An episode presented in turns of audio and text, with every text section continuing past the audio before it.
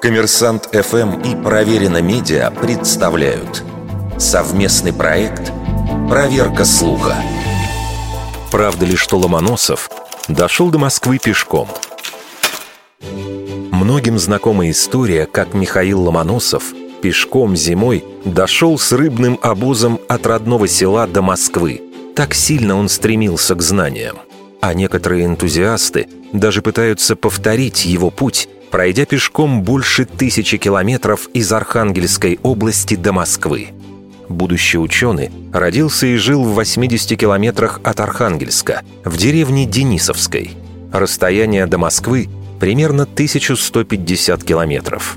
Именно такой путь преодолел 19-летний Ломоносов за три недели, с декабря 1730 по январь 1731 года.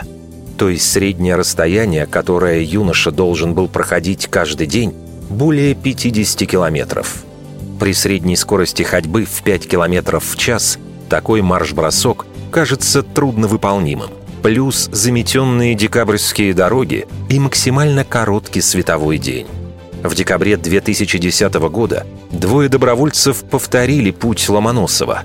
Они тоже преодолели дистанцию за 21 день. Правда, энтузиасты пользовались GPS-навигатором, вместо разбитой дороги шли по трассе Москва-Холмогоры, а часть пути при этом проехали автостопом. Так каким же образом тогда Ломоносов добрался до Москвы, если не пешком? В записках первого биографа и друга Ломоносова Якова Штелина написано «Зимою в ночь ушел он тайно из отцовского дома вслед за обозом с рыбою, который отправлялся в Москву.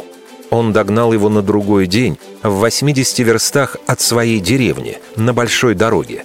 Приказчик не хотел взять его с собой, но он просил со слезами дать ему случай взглянуть на Москву.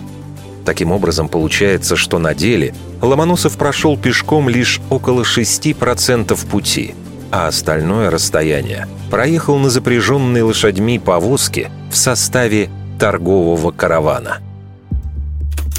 Вердикт. Большей частью неправда.